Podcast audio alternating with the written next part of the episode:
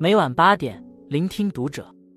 各位听友们，读者原创专栏现已全新上线，关注读者首页即可收听。今晚读者君给大家分享的文章来自作者雪漫。成年人最好的金钱观。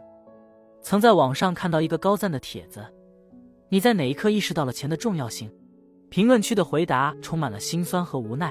和朋友因为在报酬上产生误解而分道扬镳时，自己在工作中受了委屈但不敢辞职时，父母生病却没钱给他们更好的治疗时，的确，钱不是万能的，但有了钱，我们就有了与生活讨价还价的底气。就像电影《寄生虫》中说的，钱就像一个熨斗，能烫平生活的所有褶皱。但别忘了，钱也是把双刃剑，它可以让一个人底气十足，也可以让一个人堕落沉沦。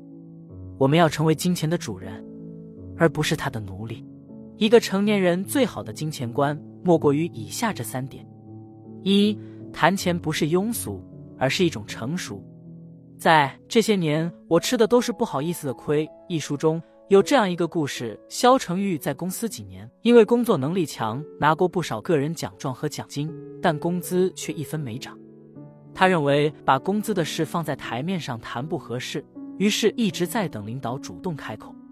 然而，没等来涨薪，房租却上涨了。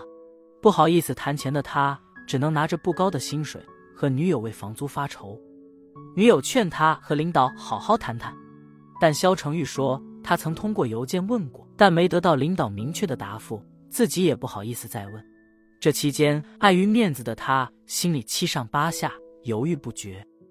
最后。为了应对上涨的房租，肖成玉下定决心，两天之内要谈妥加薪的事。就在第二天，肖成玉硬着头皮敲响了领导的门。他向领导汇报了自己的工作情况以及未来工作上的计划，并主动询问公司加薪的标准。最后说出了自己的困境。仅半个小时不到，领导就主动给他加了薪。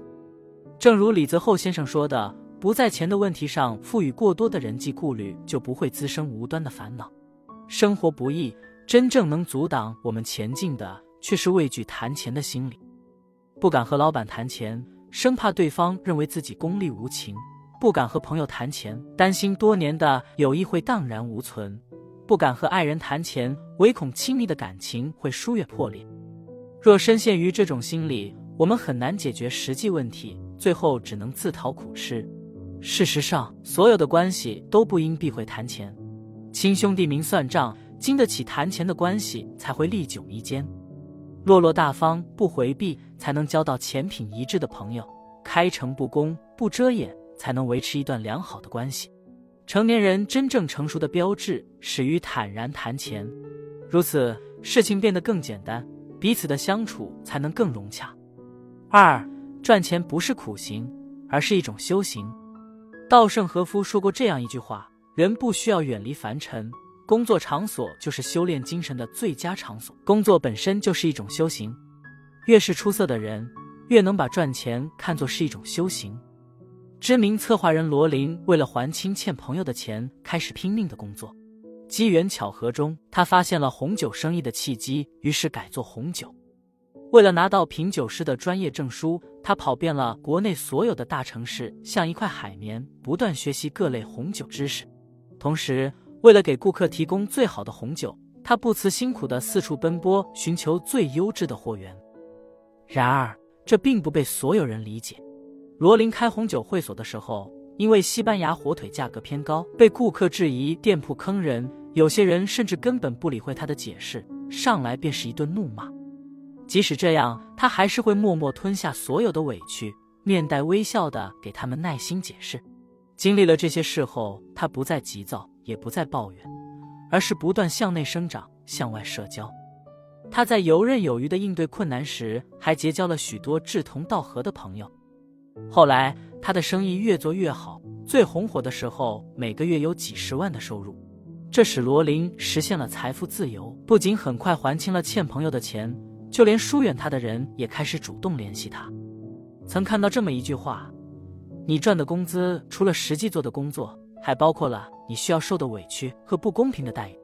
赚钱像是一场艰苦的修行，很多时刻，即使我们全力以赴，也避免不了受到误解和责难。面对领导的批评、同事的冷眼，我们也曾满腹苦水，无数次想过逃离；面对生活的重负、家庭的责任，我们也曾深夜破防，无数次不动声色的崩溃。可这样无休止的内耗，最终只会彻底的拖垮我们，让我们的生活越过越糟糕。当我们把赚钱视为重塑自我的过程时，才能在一次次跌倒后不断爬起，厚积薄发，完成华丽的转变。三，存钱不是吝啬，而是一种远见。作家李敖曾说：“你要有点钱，把这钱藏起来，保护你的自由。”真正有远见的人都会把钱存起来，做到有备无患。如果没有存钱的意识，很多时候就没有自主选择的权利。博主当妈爱生活分享了自己朋友的一段经历。这位朋友属于月光族，每个月五千多元的工资，一分钱也没存下。一次，几个姐妹去逛街，这位朋友看到喜欢的东西就立马买下。其中一个朋友劝他不要大手大脚，他反驳道：“何必要对自己小气呢？反正下个月还会继续挣。”然而，一场突如其来的疫情让他被封在家，不上班，工资也就断了。因为没有积蓄，还要还花呗，能吃上一顿饱饭都是奢侈。为了柴米油盐发愁的他后悔莫及。这时他才领悟到了存款的意义。多亏了父母的救济，他才能度过那段艰难的日子。经历了这一切之后，他决定重新找一份工作，开始新的生活，努力存钱买房，让父母好好享福。正如一句话所说：“学会存钱，克制欲望。”你永远不知道什么时候要用到钱。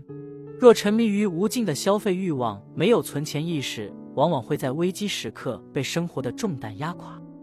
钱就像一把保护伞，为我们遮风挡雨。想要有退路而不是绝路，需要的是卡里的存款，而不是一时的满足。就像一句话说的：“存钱的最大好处就是生活的容错率高，做错了事能够有及时弥补的可能。”当我们定期自律存钱时，自然就有了对抗风险的底气。马克·吐温说：“如果你懂得使用金钱，是一个好奴仆；如果你不懂得使用，它就会变成你的主人。人生在世，总有难处，若想化解，必须拥有正确的金钱观。一律纠缠时，坐下来从容自如谈钱，便能消除彼此的隔阂。”苦楚笼罩时，走出去，平心静气赚钱，方能摆脱自我的枷锁；欲望环绕时，停住手，定期自律存钱，才能抵御风险的侵袭。往后余生，愿你我都能不羞于谈钱，不苦于工作，心系家庭，一切安好。点个再看，和朋友们分享，关注读者，感恩遇见。